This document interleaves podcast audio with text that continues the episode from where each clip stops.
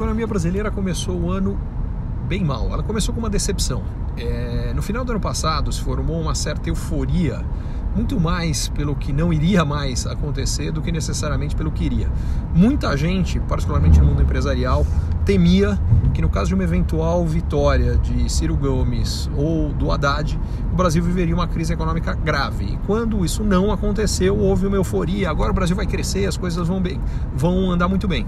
Começou o ano, começa o governo do Bolsonaro e o próprio Bolsonaro e alguns membros do seu governo compram uma série de brigas, em particular uma briga muito forte com o Congresso, inclusive com as lideranças do Congresso.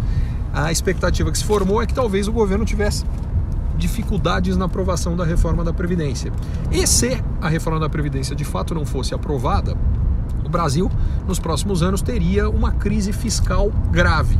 E essa crise fiscal, por sua vez, ia causar mais uma crise econômica que ainda ia ser pior do que a, a que a gente viveu recentemente, que por sua vez foi a pior dos últimos 120 anos. Uh, esse cenário de preocupação com uma eventual crise fiscal por conta das dificuldades políticas do governo uh, levaram várias empresas que pretendiam fazer investimentos grandes no Brasil a não fazerem.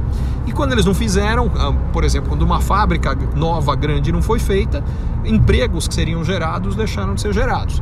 Isso significa que gente que aí passar a ter renda e a poder consumir não teve. Moral da história, isso freou a economia e a economia no primeiro trimestre basicamente andou de lado, ela é, cresceu 0,1%. Já no segundo trimestre, quando as expectativas, principalmente no final do segundo trimestre, começaram a melhorar, começou a ficar claro que esse risco de não aprovação da reforma da Previdência parecia baixo, a economia já melhorou um pouco, cresceu 0,4%, que não é muito, mas analisando, quer dizer, se todo trimestre a economia crescesse isso, no ano ela cresce 1,7%. Não é nenhuma maravilha, mas também não é o caos. É, e o mais provável é que com a aprovação final da reforma da Previdência, a gente já deva ver um número de crescimento no terceiro trimestre parecido com o do, com o do segundo e, principalmente, esse é o ponto mais importante, a gente deveria ver uma aceleração do crescimento no último trimestre desse ano e no ano que vem. Para o ano que vem, Além disso, a gente deve ter um avanço de um programa de privatização, de um programa de concessões e uh, o avanço da reforma tributária. Com tudo isso, a economia deveria acelerar bastante. O risco para o ano que vem vem do cenário externo. O risco, basicamente, é que o mundo entre numa recessão global e que isso faça com que, mesmo o Brasil colocando a casa em ordem, temporariamente a gente tenha uma desaceleração para só na sequência ver quando a economia mundial recuperar, aí ver o Brasil sim crescer bem mais tem vários desafios pela frente, mas um dos desafios importantes é fazer com que haja crédito suficiente para que os investimentos e o consumo que vão fazer com que o Brasil cresça mais nos próximos anos possam acontecer. E nesse sentido, é, é bom a gente lembrar que tanto o BNDES quanto os demais bancos estatais é, vão ter um papel bem menor do que tiveram no último ciclo de expansão. Então, Banco do Brasil e Caixa não vão emprestar tanto quanto emprestaram e o BNDES também não. Isso significa que o crescimento do crédito tem que vir das outras instituições, não virá dos bancos estrangeiros, que também tão, é, vem ao longo das últimas décadas tendo uma presença cada vez menor no Brasil. O que sobra são uh, os bancos privados, uh, e esses sim é provável que uh, expandam a oferta de crédito, mas além disso, nós temos as cooperativas de crédito e as fintechs.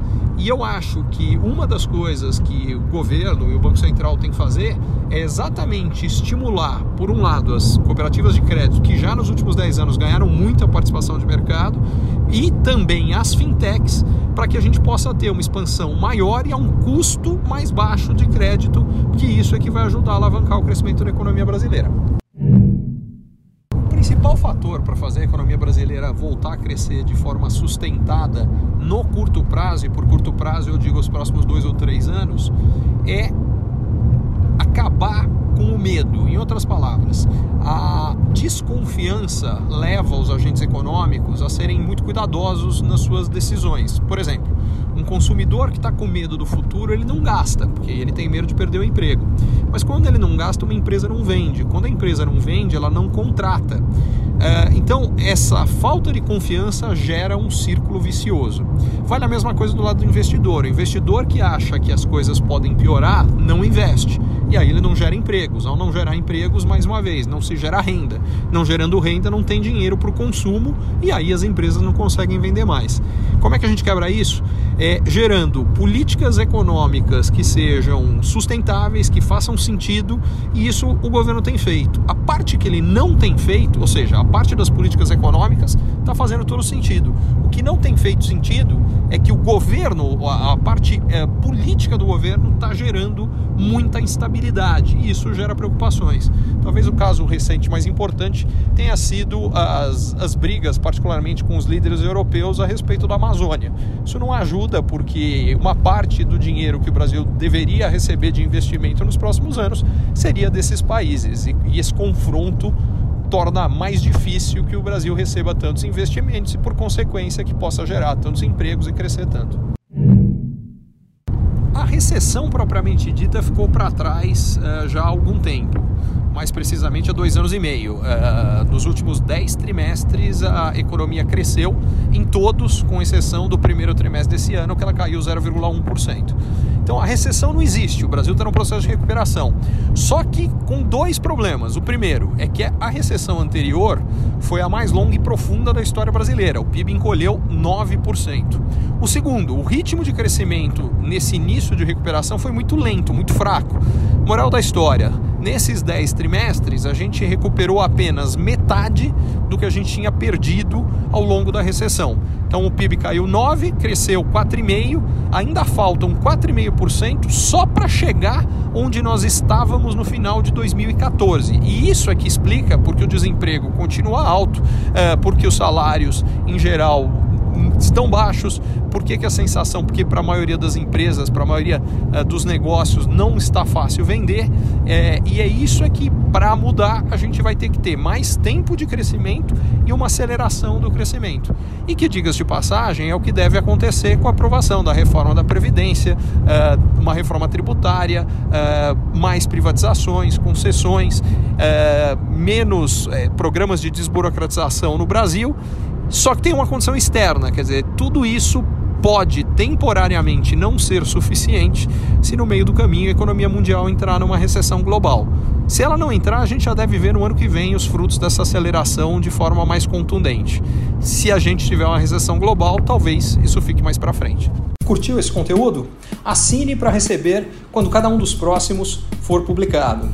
E se de repente você achar que algum colega, amigo ou alguém da sua família pode gostar também, lembre de compartilhar. Até a próxima!